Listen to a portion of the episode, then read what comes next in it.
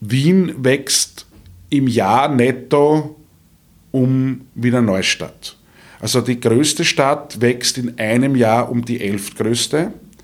Das heißt, in fünf Jahren wächst Wien um Linz und in acht Jahren, spätestens in acht Jahren, wächst Wien um Graz. Und das wäre interessant, ob es weltweit noch ein Beispiel gibt, dass in nicht einmal einer Dekade die größte Stadt umgerechnet um die zweitgrößte wächst. Herzlich willkommen zu Wer jetzt?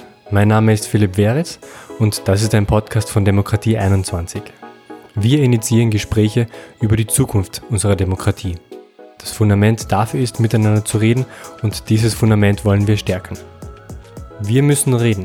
Diesmal mit Bernhard Müller über die Zukunft von Stadt und Land, wie Beteiligung scheitert und funktioniert und das rasante Wachstum der österreichischen Städte. Ich wünsche viel Vergnügen mit dieser Episode. Ich sitze heute hier mit Herrn Bernhard Müller vom Urban Forum. Guten Tag. Danke für die Einladung. Sehr gerne. Herr Müller, beschreiben Sie das Urban Forum einmal in zwei Sätzen. Gar nicht so einfach. Möchte vielleicht mit einer ähm, Prognose der Vereinten Nationen beginnen, die 1992 bereits vor über 27 Jahren gesagt haben, the future is urban. Das heißt, der Lebensraum der Zukunft für die Menschen sind die Städte. Es gibt in der österreichischen Bundesverfassung verankert den österreichischen Städtebund für die größeren Städten und Gemeinden und den österreichischen Gemeindebund für die kleineren Kommunen. Und der Städtebund hat gesehen, er braucht eine schnelle Eingreiftruppe sozusagen, ein flottes Beiboot zum staatstragenden Tanker, der mittels Veranstaltungen, mit Publikationen und mit Forschung den Lebensraum der Zukunft, die Städte beackert und das tun wir und äh, sind eben forschend tätig und äh, versuchen den Städtebund dabei stark zu unterstützen. Wenn man auf ihre Website geht, ist das erste, was man sieht, ein Zitat aus dem antiken Griechenland von Perikles. Wer an den Dingen der Stadt keinen Anteil nimmt, ist kein stiller, sondern ein schlechter Bürger. Unterschreiben Sie das? Das ist natürlich etwas keck vielleicht im Jahr 2019, aber hat im Kern, finde ich, schon noch sehr viel Wahres.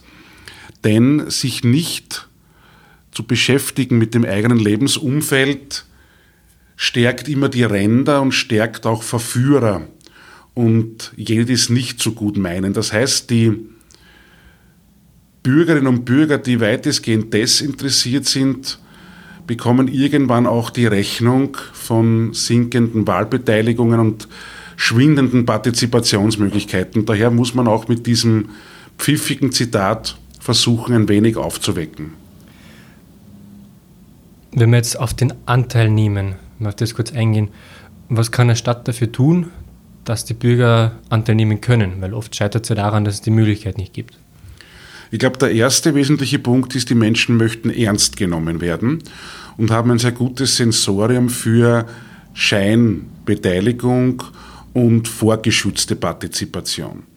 Es kann nicht sein, dass die Bürgerinnen und der Bürger aus einer imaginären Kiste herausgeholt wird, wenn man sich Rückenwind holen will oder wenn man fürs politische Handeln einfach die Legitimation braucht und dann werden die Bürger wieder, wieder Wurstel im Prater in die Kiste verpackt. Das geht einmal schief. Das frustriert die Menschen in der Gemeinde, das macht sie auch zu Recht aufsässig, weil sie sich benützt fühlen. Davon unabhängig braucht man natürlich auch die Rahmenbedingungen und auch ein gewisses Maß an Schulung, Erfahrung, denn eine gezielte Bürgerbeteiligung, das kommt nicht von selbst, da braucht man auch professionelle Unterstützung. Und ähm, manchmal auch Mediation und vor allem aber Konfliktmanagement und Moderation, denn sonst kann auch gut gemeinte Bürgerbeteiligung sehr schnell eskalieren und eigentlich das Gegenteil bewirken von dem, was man sich zum Ziel gesetzt hat, nämlich die Menschen einzubinden. Wie kann man das fördern? Man muss einmal, glaube ich, als ähm, Kommunalpolitiker, Kommunalpolitikerin ernsthaft zeigen und ausstrahlen, dass das Mitnehmen der Menschen auf den Weg gewollt ist, auch mit Rückschlägen und auch mit Irrtümern und Fehlern. Dann verzeihen die Bürger sicher mehr, wenn die Handlungsträger auf kommunaler Ebene das ausstrahlen, dass sie das wollen und dass sie auch die Ergebnisse wertschätzen die dann nicht in einen Mistkorb kommen. Das ist immer der Ausgangspunkt. Dann gibt es natürlich Einrichtungen, die auch professionell beraten, wie man Bürgerbeteiligungsprozesse auch gestalten kann. Und wir merken ganz stark, dass je abstrakter das Thema ist, es schwieriger wird, Menschen mit auf den Weg zu nehmen. Und je unmittelbarer und je näher am persönlichen äh, Umfeld, am Lebensumfeld, desto interessierter sind die Bürgerinnen und Bürger. Das heißt. Haben Sie da ein Beispiel? Ja, wenn man jetzt sagen würde, für die soziale Gemeinde X, unsere Gemeinde soll sozial werden, dann ist das sicher so abstrakt, wo jeder sagen wird, bin ich dafür. Was heißt das? Genau. Aber was heißt das und wozu soll ich mich engagieren?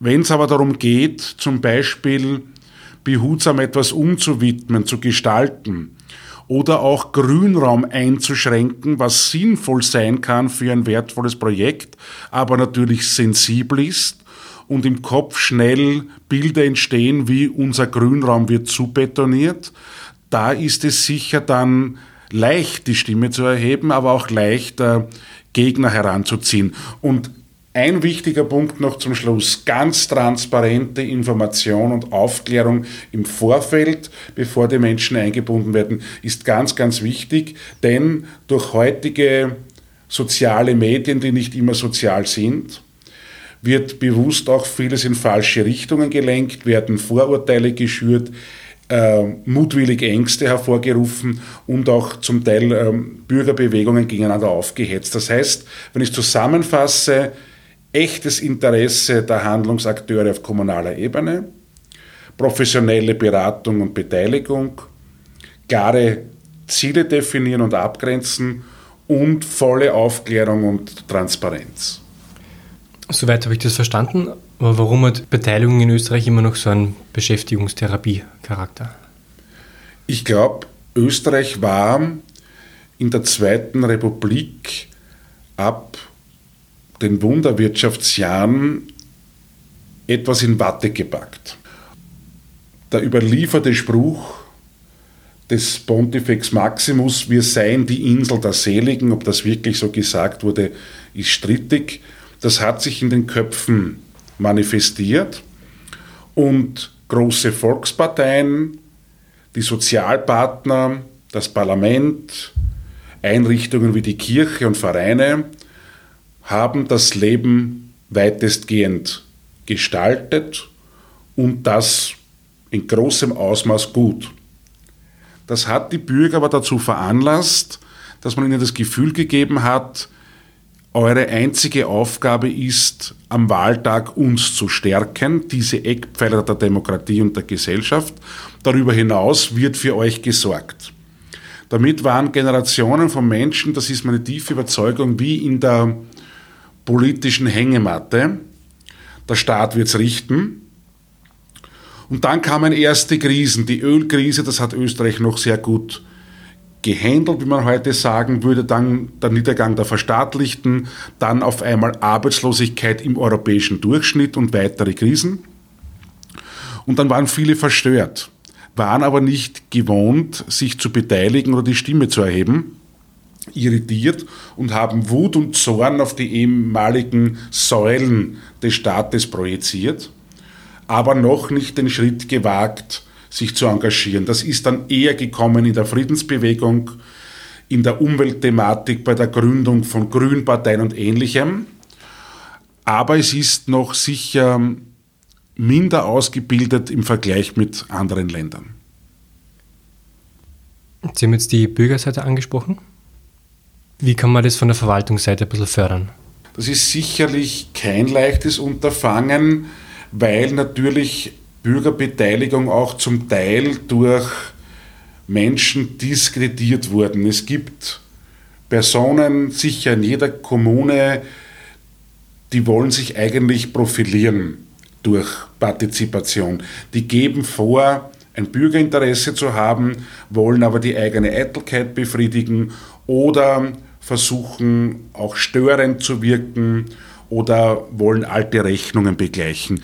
Das muss man einfach so offen ansprechen, denn bei der Bürgerbeteiligung ist eines ganz gefährlich, nämlich Blauäugigkeit. Weil politische Parteien oder Vereine oder Menschen mit Eigeninteressen, die mit Altruismus nichts zu tun haben, gehen zu Bürgerversammlungen. Oft mit dem Ziel auch diese wie man landläufig sagt, zu sprengen. Daher braucht auch die Verwaltung den Auftrag der Politik, das klare Bekenntnis dann aber für Rückendeckung, dass man auch zu Entscheidungen, wenn sie vielleicht unpopulär sind, steht und nicht mit dem Schielen auf den Wahltag immer den Bürgern nach dem Mund redet, auch wenn das vielleicht despektierliche abfällige und inhaltlich falsche Bemerkungen gegenüber der Verwaltung sind. Das heißt, die Rückendeckung durch die Politik ist essentiell. Man muss eine Mutmacherrolle haben, zu sagen, da kommt viel Gutes an Ideen, da werden wir auch gewarnt vor Fehlschlüssen und die Menschen, die dort wohnen, sind oft sehr gut am Puls der Situation und der Zeit und diese Inputs, die man der Verwaltung mit dem sehr anstrengenden Tagesgeschäft gar nicht schafft, die kann man nützen. Und äh, auch hier gilt wieder, es wird kaum, außer bei größeren Gemeinden, möglich sein ohne professionelle Betreuung und Beratung von außen. Wie kann man Bürgermeister dazu überzeugen, sich in so einem Bereich fortzubilden? Also der Städtebund und der Gemeindebund haben ein äh, sehr mannigfaltiges Bildungsangebot. Dann die Gemeindevertreterverbände der politischen Parteien, die es in allen Bundesländern gibt. Und äh, darüber hinaus gibt es ja ähm, verwaltungswissenschaftliche Institute, das KDZ zum Beispiel, das jetzt 50 Jahre feiert, Zentrum für Verwaltungsforschung oder das Institut für Kommunalwissenschaften in Linz, das IKW, ebenfalls 1969 gegründet. Also es gibt die etablierten in der Verfassung verankerten Player Städtebund, Gemeindebund, von den Parteien die Gemeindevertreterverbände, auch ähm, politische Parteien bilden selber ihre Funktionäre und Funktionäre aus und dann gibt es eine Reihe von, von Instituten, und natürlich, man kann auch Public Management, also Verwaltungswissenschaften mittlerweile an zahlreichen Fachhochschulen in Österreich studieren. Nehmen wir mal eine kleine Stadt her, Wiener Neustadt zum Beispiel. Wie kann man so einen lokalen Raum nutzen für, für demokratiepolitische Innovationen? Hier gibt es natürlich schon eine Expertise, weil Wiener Neustadt ist Stadt mit eigenem Statut.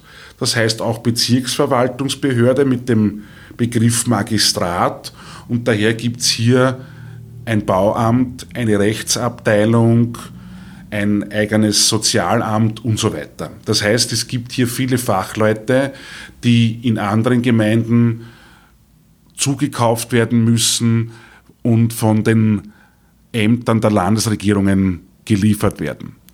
Das heißt, in einer weltweiten Kleinstadt wie Wiener Neustadt kann man derartige Prozesse schon in-house machen. Und äh, wir haben das auch getan. Wir haben zum Beispiel ein Referat gehabt in meiner Zeit als Bürgermeister. Das hat geheißen Vielfalt und Zusammenleben. Und das hat sich explizit auch durch Stadtviertelservice, Ansprechmöglichkeiten, Sprechstunden in den Stadtvierteln, um die unterschiedlichen Nutzungskonflikte und Interessen auch gekümmert. Weil sehr oft entstehen Probleme im Zusammenleben durch Nutzungsinteressenkonflikte. Was ist ein Nutzungsinteressenkonflikt? Naja, stellen Sie sich vor, einen Park. Da möchten Mütter hingehen mit Kleinkindern, mit Kinderwegen. Da möchten aber auch 16-Jährige spielen vielleicht mit der Soundmachine oder heute über, über iTunes oder was auch immer Musik hören, ein bisschen am Nachmittag Party machen, Fußball spielen, ruhebedürftige Senioren, dann Menschen, die haben gerne hohe Hecken, weil dahinter kann man sich ein wenig lauschig zurückziehen. Dann haben manche wieder Angst, wenn der Park nicht einsehbar ist Und das mag jetzt alles banal und nichtig klingen, aber wenn es das persönliche Befinden und Wohlbefinden betrifft, dann gerät man da sehr schnell in Streit. Weil ein Bürger sagt zur Gemeinde, das wird doch wohl möglich sein, dass ihr die Hecken schneidet, damit man da nicht wie hinter Mauern sitzt. Und der andere sagt, es wird doch möglich sein, das wachsen zu lassen, dass es endlich einmal schattig ist. Und diese beiden Pole zusammenführen ja. wird sehr schwierig sein. Und das gibt es mannigfaltig natürlich in Freibädern, in Fußgängerzonen und so weiter. Kann man vieles auslegen. Und wenn man das jetzt vergleicht mit einer Stadt wie Wien? Wien hat dasselbe, nur potenziert, aber es lebt ja niemand in der fast zwei Millionen Stadt Wien, sondern er lebt in einem Bezirk, er lebt in einem Kretzel und er lebt in einer Gasse, Platz oder Straße. Das heißt, jeder kennt das. Und die Stadt Wien weiß das genau und beschäftigt sich hochprofessionell auch äh, mittels Forschung, also auch Demoskopie, was sind die Anliegen und Sorgen der Menschen heruntergebrochen auf das persönliche Lebensumfeld. Und da wird man sehr schnell erkennen, dass das oft ununterscheidbar ist von ländlichen Gemeinden oder auch von städtischen Kommunen weil dort fehlt dann der Nahversorger. Der Herr Bürgermeister ja. sagt sehr richtig, ein ganz wichtiges Projekt ist das sogenannte Superkreisler, weil für den Außenstehenden das unvorstellbar klingt, dass es Gegenden in Wien gibt, die nicht gut mit Nahversorgung angebunden sind. Das heißt, siehe da, haben auf einmal Teile von Wien ähnliche Probleme wie eine dislozierte Landgemeinde, nämlich keinen Nahversorger. Das heißt, Wien ist 23 Mal Wiener Neustadt? Ja, kann man so sagen, ist äh, durchaus ein gutes Bild, finde ich. Ja. Ganz aus Ihrer persönlichen Sicht würde mich Ihre Definition von Urbanität, was heißt es, Stadt zu sein?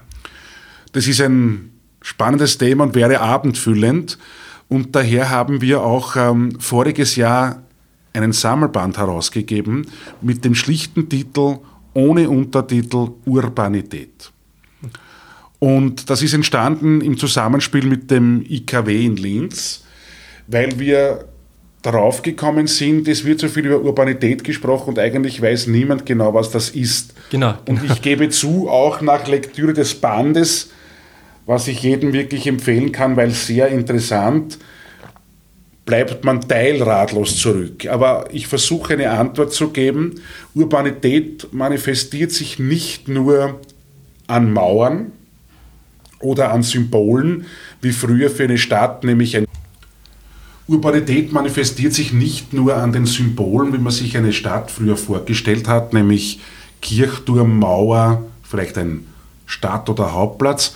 Urbanität ist auch ein Lebensgefühl. Das heißt, man möchte ein Stück auch frei sein und äh, nicht auch unter dem sozialen Druck der Kontrolle, die es doch oft in kleinen Landgemeinden gibt.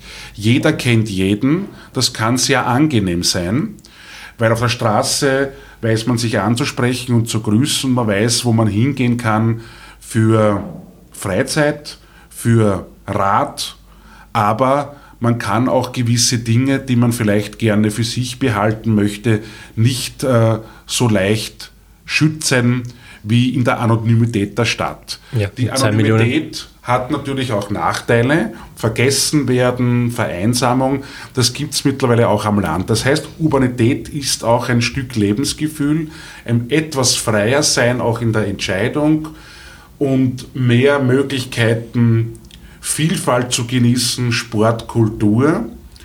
Und daher gibt es ja die Phänomene, dass urbane Lebensgefühle auch in suburbanisierten Gegenden, das heißt in kleineren Gemeinden rund um Städte, ausgelebt werden möchten. Das bringt ja auch oft die Bürgermeisterinnen und Bürgermeister unter Druck, dass Städte aufs Land ziehen und dann aber natürlich Wünsche, Begehrlichkeiten und Sehnsüchte haben wie der Großstadt. Wieso hat der Kindergarten am Nachmittag nicht geöffnet?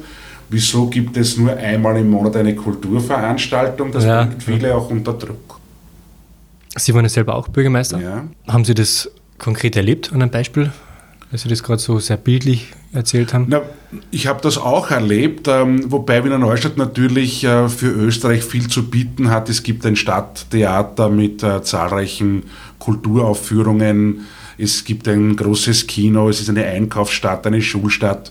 Da möchte man meinen, dass hier alles gegeben ist, was auch so scheint, aber es gibt natürlich auch Stadtteile, Bezirke, die auch eine Unterversorgung haben, was Daseinsvorsorge betrifft oder Kulturangebot. Und da gibt es einen Stadtteil, da sind die Baugründe nicht teuer und ähm, ist man auch rasch mit dem Auto bei der Autobahn. Da ziehen Bürger her. Und dann, nachdem sie ein Reihenhaus gekauft haben oder eine Wohnung oder ein Haus gebaut haben, sagen sie, ja, da fährt ja nur viermal am Tag der Bus. Das ist uns zu wenig. Oder der Weg zum Kindergarten ist so weit und diese Menschen verstehen es auch Druck zu machen für die eigene Situation, was verständlich ist. Das, und so schließt sich der Kreis, hüllt sich dann aber wieder in angeblich übergeordnete Bürgerinteressen mit Unterschriften sammeln und so weiter. Das sind die, die Städte, die Sie vorher angesprochen haben. Ja, die ziehen ja. zum Teil auch aus Wien nach Wiener Neustadt, weil äh, die Grundstückspreise günstiger sind und es fährt der Railjet von Wiener Neustadt Hauptbahnhof nach Wien Hauptbahnhof und oft ist das Pendeln von Wiener Neustadt kürzer als für jemanden, der innerhalb von Wien pendelt. Das stimmt ja, 30 Minuten mit dem Railjet. Genau. Wenn Sie dieser Podcast interessiert, dann empfehlen wir auch die Wer jetzt Folge mit Elke Raut zum Thema Demokratie in der Stadt und Wohnbau. Was macht eine gute Stadt aus? Die gute Stadt muss eine lebenswerte Stadt sein und das für alle. Und das ist natürlich ein, ein riesiger Anspruch, dem es schwer wird, gerecht zu werden. Aber es soll ein Sozialgefüge geben, es soll für die Menschen Abwechslung geben, Sport, Kultur, Freizeit. Es soll gut verwaltet sein und natürlich auch sauber. Und die Akteurinnen und Akteure auf der kommunalen Ebene, Verwaltung, Politik, müssen auch danach trachten, dass der Zusammenhalt funktioniert, sozial und auch kulturell und auch interkulturell. Und das sind große Herausforderungen. Haben Sie ein Beispiel von einer Stadt, wo Sie sagen, die machen sehr viel richtig? Das kann man sich als Vorbild nehmen? Ich glaube, da gibt es viele Beispiele. Vielleicht außerhalb von Österreich? Außerhalb von Österreich. Also Hamburg ist in vielen Punkten weltweit sehr gut gerankt. Mhm.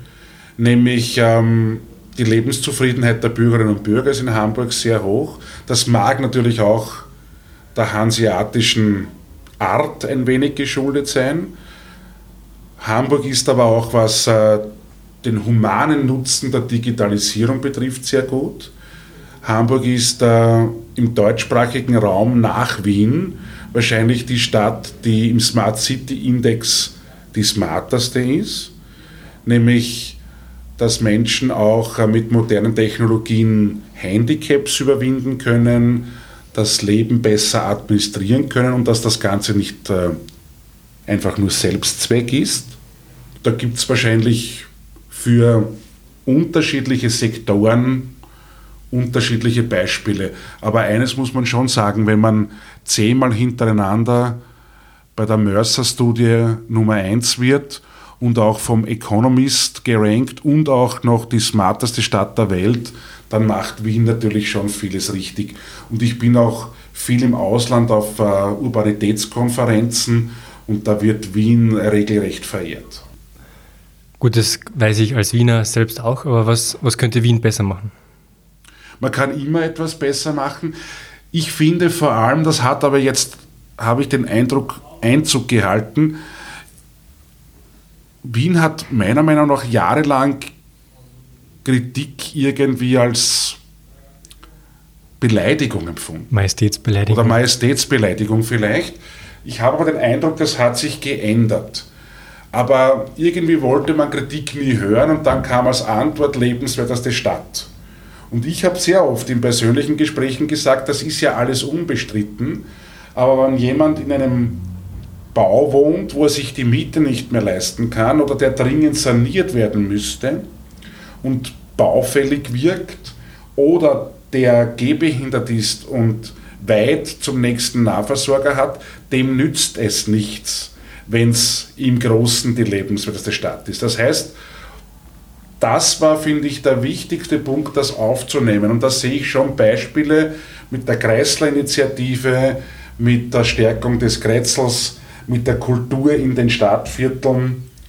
Da ist wirklich, glaube ich, viel geschehen, um dieses Gefühl, wir sind die lebenswerteste Stadt, auch in entlegene Winkel zu bringen. Weil die Mercer-Studie wird aus Sicht von Managern, glaube ich, ja. Äh, produziert. Das heißt, das kann man nicht vergleichen mit jemandem, Natürlich, der im ja. Rollstuhl weit zum Ja. nächsten Bilder muss. Natürlich. Das Urban Forum hat 2018 ja sein fünfjähriges Jubiläum gefeiert. Ja. Was hätten Sie denn gern bei der 10-Jahresfeier Bei der zu verkünden? 10-Jahresfeier hätte ich mehr Geld und mehr Personal. Das ist jetzt eine sehr schnöde Antwort. Wir sind sehr zufrieden, aber wir merken natürlich, dass wir mit den Ressourcen äh, an die Grenzen stoßen. Wir sind ein bisschen wie ein Eichhörnchen, das Nüsse sammelt und sich gut wappnet. Und ich bin wirklich zufrieden mit der Entwicklung in den fünf Jahren. Wir werden bekannter. Es melden sich schon Studentinnen und Studenten bei uns. Wir dürfen zum Teil Diplomarbeitsthemen vorschlagen für Public Management Studien. Wir werden sehr viel zu Konferenzen eingeladen. Wir haben seit heuer ein Kuratorium, wo wir den langjährigen Wiener Bürgermeister und Präsidenten des Städtebundes Michael Häupl gewinnen konnten, das Kuratorium zu führen. Wir sind mit der Institutionen im Ausland gut vernetzt, aber was ich zuerst etwas pointiert gesagt habe, natürlich bräuchten wir etwas mehr Mittel, um vor allem, das ist ein unschönes Wort, das Humankapital aufstocken zu können, um noch stärker in die Forschung zu gehen. Was den Veranstaltungs- und Publikationssektor betrifft, sind wir, glaube ich, schon wirklich gut unterwegs. In der Tiefe der Forschung müssten wir uns noch verbessern. Da fehlen uns aber etwas äh, die Kapazitäten. Weil Sie das unschöne Wort Humankapital verwendet haben, wie viele Mitarbeiter haben Sie? Wir sind zu dritt. Zu dritt sind wir aber nur zwei Vollzeitäquivalent und haben natürlich eine Reihe von ehrenamtlichen Unterstützern im Vorstand und im Kuratorium. Und da bringt man schon etwas weiter. Und ich bin niemand, der immer jammert und sagt, was man alles braucht. Man muss auch, finde ich, beweisen und zeigen, was mit den vorhandenen Mitteln möglich ist. Ich glaube, das tun wir. Und Verbesserungen gibt es immer und laufend. Wie finanziert sich das Urban Forum? Wir ähm, finanzieren uns vorwiegend durch Fördermitglieder. Es können Städte oder andere interessierte Akteure bei uns beitreten, zahlen einen Fördermitgliedsbeitrag im Jahr und können über diesen aber auch viele Leistungen abrufen. Kleine Forschungsarbeiten, Recherchen, Moderationsleistungen, Diskutanten entsenden. Wir schreiben etwas. Wir haben ja auch viermal im Jahr eine Zeitschrift für Interessierte, die Zeitschrift Urban Forum.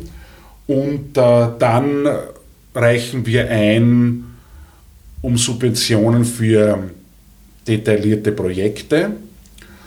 Und dann kann man uns Forschungsaufträge erteilen, die dann auch eben finanziert werden. Das sind so die, Die, die drei Standbeine. Mhm. Gerade aus der Sicht von Urbanität würde es mich interessieren, wie stehen Sie zu der Landflucht, die in Österreich aktuell, die in Österreich die letzten Jahrzehnte immer stärker wird? Das Wichtigste, und das wird in Österreich oft missachtet, ist, finde ich, bei dieser und auch bei anderen Thematiken der klare Blick. Hier ist es so, viele, die sich für den ländlichen Raum einsetzen, verhalten sich wie kleine Kinder. Kinder halten sich die Hände vor die Augen und glauben dann, sie werden nicht gesehen. Bis zu einem gewissen Alter ist das ein Phänomen. Und ähm, beim Einsatz für die Landgemeinden ist das zum Teil ähnlich, wenn ich das jetzt auch überspitzt und plakativ gesagt habe. Was nicht sein darf, kann nicht sein. Das heißt, Das bedeutet? das bedeutet, über Landflucht darf man nicht reden. Wir wollen nicht, dass es Landflucht gibt und daher reden wir nicht darüber und hoffen, wenn wir nicht darüber reden, dann gibt es sie auch nicht. Daher das Bild mit dem Kind und den Händen. Es findet all das, was man verhindern will oder nicht hören will, ungehindert und ungebremst statt. Und daher, wie ich eingangs erwähnt habe, wäre der klare Blick einmal so wichtig. Der klare Blick bedeutet unangenehme Wahrheiten. Es gibt Länder, da sind die USA sicher das berühmteste Beispiel, wo ganze Landstriche und Gegenden aufgegeben werden, weil es einfach nicht mehr möglich ist, Menschen dort zu halten, dass sie sesshaft bleiben. Da beschäftigen sich äh, Unidepartements in Österreich von der BOK und anderen Einrichtungen. Das heißt einmal der klare Blick. Nummer eins. Punkt zwei, niemand will Landflucht. Die Landgemeinden nicht, weil es bleibt die immobile Bevölkerung zurück oder die, die sich nicht leisten können, umzuziehen. Und auch die Handlungsträger in den Städten nicht, was vielfach äh, völlig falsch eingeschätzt wird, weil kein Bürgermeister, keine Bürgermeisterin einer Stadt eines urbanen Zentrums will ungezügelten Zuzug aus dem Umland, weil man sich das ja gar nicht leisten kann. Bedarf an Kinderbetreuungseinrichtungen, Kanalbau, Nahverkehr, Begehrlichkeiten an Angeboten. Also niemand will das. Die nicht, wo weggezogen wird und die nicht, wohin gezogen wird. Das ist einmal das Zweite. Und das Dritte ist, dann muss man sich anschauen, wo macht es noch Sinn, ernsthaft und mit Elan und Tatkraft der Landflucht entgegenzuhalten. Und die Mittel dazu sind wirklich eigentlich klar auf der Hand. Öffentlicher Personen- und Nahverkehr ist das um und auf. Wenn die Menschen zum Nahversorger kommen und zur Arbeit, dann werden sie sich gut überlegen, ob sie wegziehen. Weil wegziehen ist teuer. Was macht man mit dem Grund, dem Haus, der Wohnung verkaufen? Kann man es adäquat veräußern und ähnliches. Das zweite ist eben trotzdem eine Daseinsvorsorge im unmittelbaren Umfeld. Den Bäcker und den Fleischhauer erwartet sich kaum noch jemand, aber eine Einkaufsmöglichkeit und einen Geldautomat, was viele Gemeinden auch nicht mehr haben, dass man abheben kann. Viele Gemeinden haben keine Möglichkeit mehr, weil keine Bankfiliale, und das wird immer weniger werden in den nächsten ja. Jahren, weil aber auch oft keinen Bankomat, wie man bei uns sagt.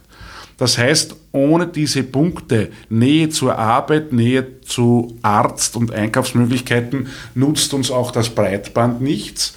Und es nützt auch nichts, Kulturzentren sozusagen im Niemandsland zu etablieren, weil man kann ein Hochkulturmuseum bauen und könnte Werke von Picasso oder Salvador Dali ausstellen, dann würden die Kulturaffinen kommen, sich es einmal oder zweimal in fünf Jahren aus anschauen und betrachten, aber nie wieder kommen. Auto hin, anschauen, weg. Also man hat auch gesehen, es gibt hier Fehlentwicklungen, die überhaupt keine Ankerfunktion gebracht haben. Also ein Museum oder wahrscheinlich sogar ein, ein, ein Wellness-Tempel werden dem Ort sehr wenig bringen. Und was auch wichtig ist, die Landflucht betrifft nicht nur plakative Beispiele wie das Waldviertel, sondern, und das ist äh, natürlich wissenschaftlich untersucht, auch Gegenden, wo es viele große Städte gibt, sprich die Obersteiermark. Es gibt dort Bruck an der Mur, es gibt dort Leoben, es gibt dort Kapfenberg, aber das öffentliche Pendeln nach Graz ist zeitaufwendig und umständlich und daher ziehen viele, vor allem jüngere Menschen oder auch ältere, die sich die Häuser nicht mehr leisten können im Sinne von bewirtschaften, ja. ziehen ähm, nach Graz. Und daher sind nicht nur Orte, wo wir im Kopf haben, na gut, das ist fast schon Ödland betroffen, sondern in Kärnten zum Beispiel außerhalb der starken Achse Klagenfurt-Villach sehr viele Landstriche. Ganz Hermagau ist verlassen. In der Steiermark eben auch die Obersteiermark, was man nicht glauben würde. Daher ist auch hier ganz wichtig, sich das anzusehen. Und ich sage Ihnen noch zwei Zahlen, die man sich plakativ leicht merken kann. Wien wächst im Jahr netto um Wiener Neustadt. Also die größte Stadt wächst in einem Jahr um die elftgrößte. Das heißt, in fünf Jahren wächst Wien um Linz und in acht Jahren, spätestens in acht Jahren, wächst Wien um Graz. Und das wäre interessant, ob es weltweit noch ein Beispiel gibt, dass in nicht einmal einer Dekade die größte Stadt umgerechnet um die zweitgrößte wächst. Gut, Österreich hat Wien als sehr starke. Verdichtung. Gibt es sonst weltweit nicht so, aber trotzdem, man sagt, Wien wächst um Graz in nicht einmal zehn Jahren, das ist. Das ist gigantisch und fast nicht vorstellbar. Es wachsen aber auch die Mittelstädte ganz stark. Die österreichische Raumordnungskonferenz hat schon vor über zehn Jahren für Wiener Neustadt erhoben, dass wir um ein Prozent im, im Jahr wachsen. Das heißt, ähm, aber netto. Ja? Ja, das heißt, ähm, in äh, vier Jahren sind das nahezu 2000 neue Hauptwohnsitzer. Und die fehlen dann wo? Wenn man sagt, abgesehen vom, vom Waldviertel. Die fehlen dann in Teilen der Steiermark, in Teilen des Burgenlandes, wo die Menschen nicht tagespendeln können nach Wien, sondern sich eine kleine Wohnung und ein Zimmer nehmen müssen, von der Familie getrennt sind und Montag bis Freitag in einer Kapause wohnen und am Freitag nach Hause fahren, am Sonntag am Abend wieder zurück. Und das versucht man tunlichst zu vermeiden.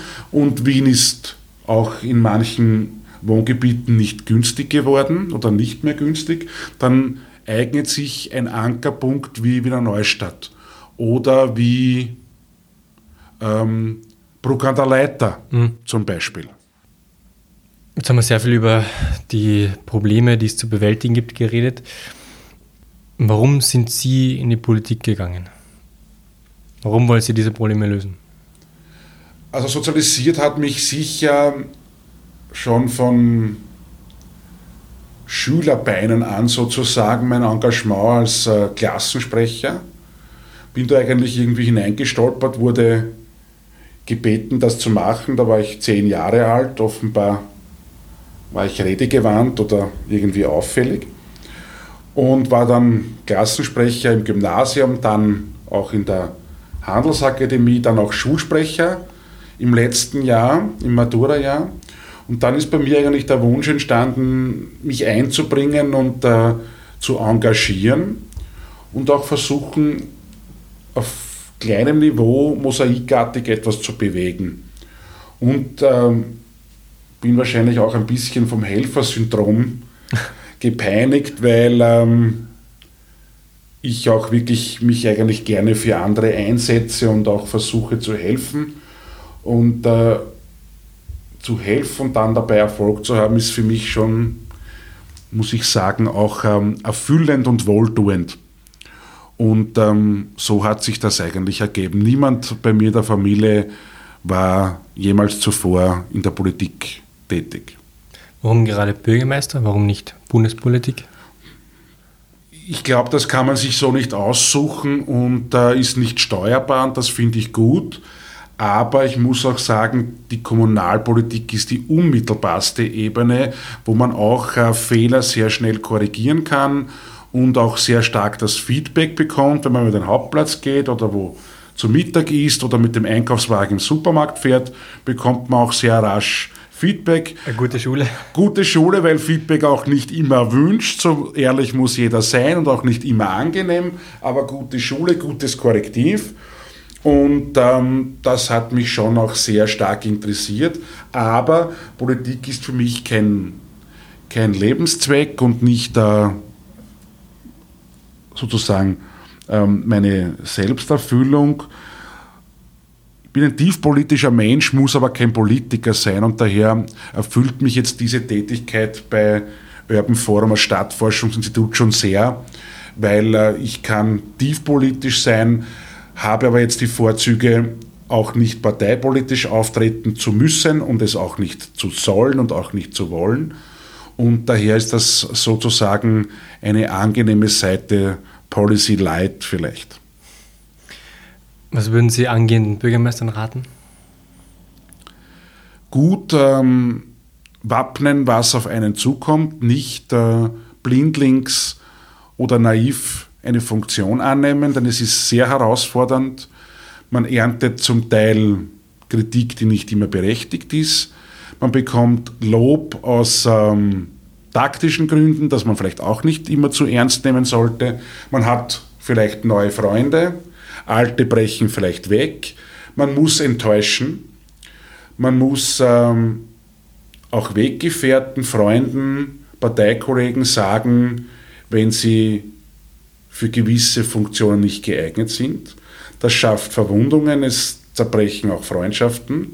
Man kann nicht jedem nach dem Mund reden, das ist ganz gefährlich. Vielleicht äh, beschwert sich die Familie, dass man zu wenig Freizeit hat, aber es ist eine sehr schöne Aufgabe. Man kann wirklich gestalten, man kann in seiner Heimatgemeinde, vor allem auf Kommunalebene, versuchen, etwas Gutes zu tun. Man lernt ganz viele interessante Menschen kennen. Man kommt auch zu Lebensereignissen, die man sonst nicht erfahren hätte. Und man wird vielleicht auch ein Stück demütiger nach dem politischen Leben. Also es kann sehr erfüllend sein und bei mir war es das, aber man sollte nicht naiv oder blauäugig hineingehen. Wie lange waren Sie Bürgermeister? Ich war zehn Jahre Bürgermeister von Wiener Neustadt. Ich stelle meinen Gästen zum Schluss immer dieselben drei Fragen. Die erste ist, Sie können mit einer Person aus Österreich, tot oder lebendiger, von Kaffee gehen. Wen suchen Sie sich denn aus? Also ich würde gern schwindeln bei der Frage, aber mit meiner Großmutter, weil sie mir sehr viel bedeutet hat und ähm, ich auch fürs Leben viel von ihr gelernt habe. Eine sehr einfache Frau, die es schwer hatte, war Raumpflegerin beim Finanzamt, alleinerziehende Mutter aber lebenslustig, klug und äh, für mich mit Sicherheit ähm, ein ganz wichtiger Mensch. Wenn ich bei der Frage noch einen Joker hätte nach einer berühmten Persönlichkeit, würde ich Bitte. Bruno Kreisky wählen. Aber wenn es eine Person ist, dann meine Großmutter Rudolfine. Nein, es kommt sehr oft, dass Menschen einen persönlichen, wen sie im persönlichen Umfeld wählen. Ja. Das ist gar nicht so überraschend. Die zweite Frage. Ich habe ein Plakat am Stephansdom reserviert. Das hängt dort eine Woche lang. Was schreiben Sie dort drauf? Also da habe ich eine vielleicht skurrile Fantasie, aber der Seelsorger der Nation Österreichs, der große Psychiater und Analyst Erwin Ringel, hat einmal gesagt, und so heißt auch ein Buch über ihn, ich bitte euch höflich, seid keine Trotteln. Und diese Plakatfläche, ohne dass ich diese Frage vorher gewusst habe, würde ich dafür nutzen.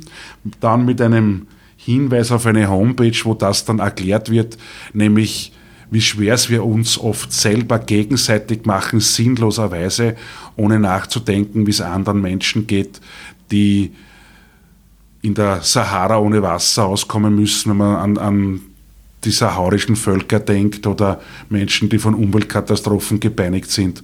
Im Smog ersticken, keine Schulen haben oder nicht wissen, wie sie für die Kinder am nächsten Tag das Essen organisieren, dann jammern wir schon sehr oft auf hohem Niveau. Daher hätte ich diesen Spruch von Erwin Ringel dort platziert. Das sagt bestimmt für Diskussionen. Und die letzte Frage. Sie sind Bundeskanzler für einen Tag und haben den Nationalrat hinter sich. Und Sie dürfen sich ein Gesetz wünschen. Was wäre denn das?